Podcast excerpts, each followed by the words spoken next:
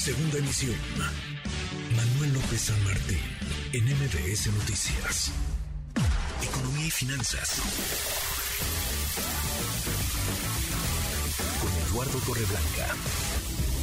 Lalo, qué gusto, qué gusto saludarte, ¿cómo estás? Igualmente, Manuel, nos da mucho gusto poder saludarte en este día. Gracias buenas tardes a la Muy buenas tardes. Platicamos hace unos minutos con la senadora Patricia Mercado. Patricia, que tiene muchos años empujando el tema laboral, hablando de las y los trabajadores. Hablábamos de esto que se votó ayer en el Senado, una iniciativa conocida como Vacaciones Dignas, que amplió, que elevó de 6 a 12 días el periodo vacacional anual para los empleados en México. México, uno de los países en donde menos vacaciones pagadas hay, Lalo, pero pues el tema tiene muchas aristas y una importante fundamental por lo que representan en la economía de nuestro país es el de las microempresas, que son casi el 98% de la fuerza empresarial en México. Lalo, ¿cómo le van a hacer con esta, con esta iniciativa que se votó ya en el Senado, que seguramente se aprobará también en Cámara de Diputados y será ley? Seguramente va a ser así, con toda justificación, Manuel. Me parece que la iniciativa tuvo siempre pies y cabeza desde un principio. Me parece que el esfuerzo de la legisladora Mercado es digno de aplauso. Sin embargo, que hay que pensar cómo se va a aplicar en el país, porque bueno, el mexicano trabaja en promedio 2.124 horas en un año, en cuanto eh, el promedio de trabajo en los países del OCDE es de 1.687 horas. En México, 2.124 horas por un año. Eso no nos hace más competitivos porque estamos en la lista en el lugar 37 entre 43 naciones en donde se midió la competitividad.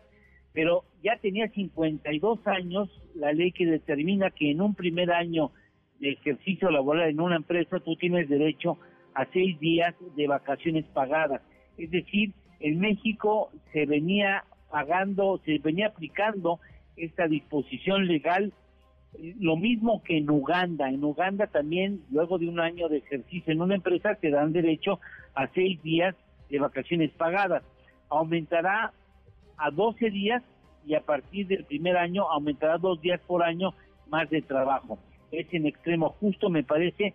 Ojalá que marque cierto margen de progresividad para las micro y pequeñas empresas, porque en el país de los huesos existen 5.5 millones de empresas de las cuales el 99.4% son o microempresas o pequeñas empresas. Microempresas, es decir, una empresa que tiene entre uno y hasta 10 trabajadores y las pequeñas que tienen entre 10 y 25, digamos, trabajadores.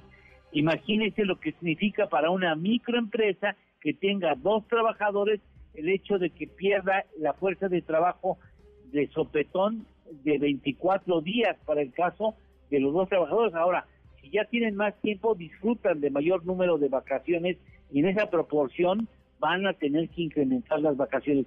Yo creo que es una muy buena iniciativa, pero los diputados deberían dar cierto margen de progresividad para que esto no acabe significando un verdadero sacrificio para muchos, muchas, sobre todo microempresas que verán muy complicados los números, sobre todo porque la economía no marcha bien, y si no marcha bien, imagínate el tener que eh, apoquinar estas iniciativas que son justas, pero que van a complicarle la vida de las microempresas, al menos en su primero o, segundo año de aplicación.